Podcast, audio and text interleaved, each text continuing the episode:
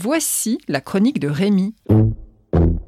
Je m'appelle Rémi, je suis un énorme lecteur. Un jour sans lecture, c'est comme euh, un jour sans repas, quoi. Mon livre préféré.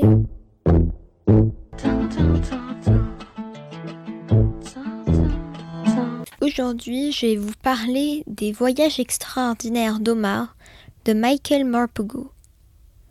Quand un très grand auteur pour la jeunesse, Sir Michael Morpurgo, revisite un chef-d'œuvre de la littérature, cela donne les voyages extraordinaires d'Omar.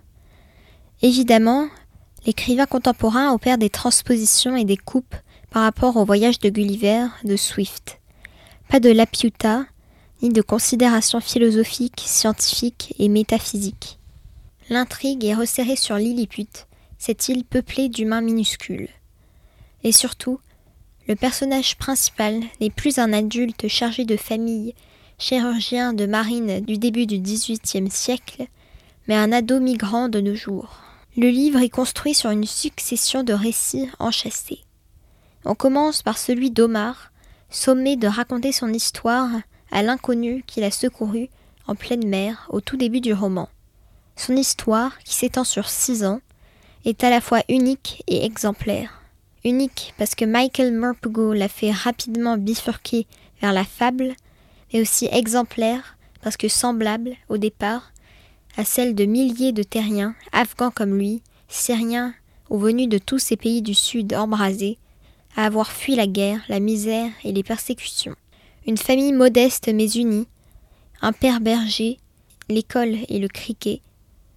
Nous étions heureux, se rappelle sobrement le jeune homme mais l'horreur a frappé le jour de son dixième anniversaire, les bombardements aériens fauchant en même temps son père et sa petite sœur. L'enfant et sa mère, seuls survivants, se retrouvent réfugiés dans un camp où des humanitaires enseignent à Omar quelques bribes d'anglais. Mais ils rejoignent la cohorte de ceux qui partent, avec une seule idée en tête trouver un endroit en paix, si Dieu veut. Les bijoux de famille ne suffisent pas à payer le voyage pour deux selon les passeurs cupides. Alors Omar embarque seul sur le canot pneumatique bondé. Il voit l'image de sa mère restée sur le rivage, rapetissée sous ses yeux. Il se récite sa supplique au moment des adieux. Souris pour moi, pour que je me souvienne de toi comme ça. Mais le voyage en mer tourne court, le frêle esquif n'est pas de taille à affronter la tempête il prend l'eau, éjectant un à un ses habitants. Omar se retrouve seul, abandonné à l'obscurité et au froid. L'art de Michael Morpurgo est de transfigurer, par son écriture, par son art de conteur, les reportages télévisuels cent fois vus, au point de ne plus nous forcer à renoncer à notre indifférence. Sous sa plume, le voyage d'Omar devient une odyssée, avec comme phare non pas l'Ithaque d'Ulysse, et le café d'Oncle Saïd à Fort Street, Mavagissi. L'ado n'a de son parent qu'une image floue et pixelisée aperçue sur Skype, mais c'est lui qu'il lui faut à tout prix retrouver en Angleterre pour fonder une nouvelle vie, en attendant la venue de sa mère.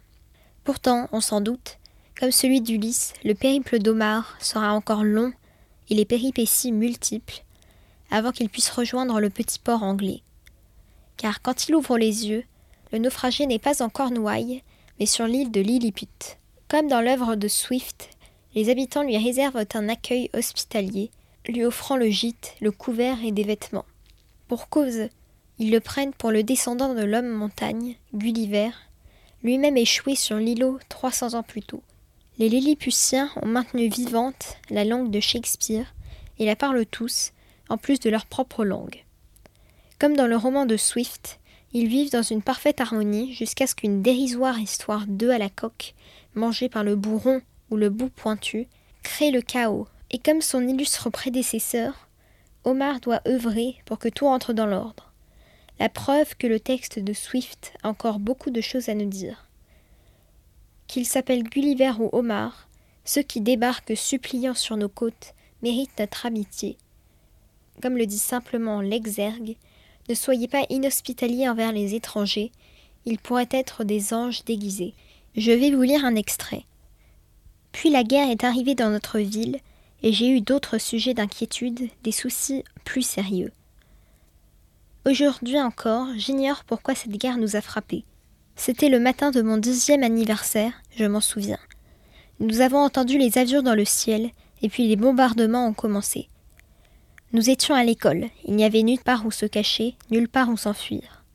À la fin de cette journée, notre maison était en ruine, notre école aussi. Plusieurs de mes amis étaient morts. J'étais là quand on les a enterrés. J'ai aidé à les enterrer.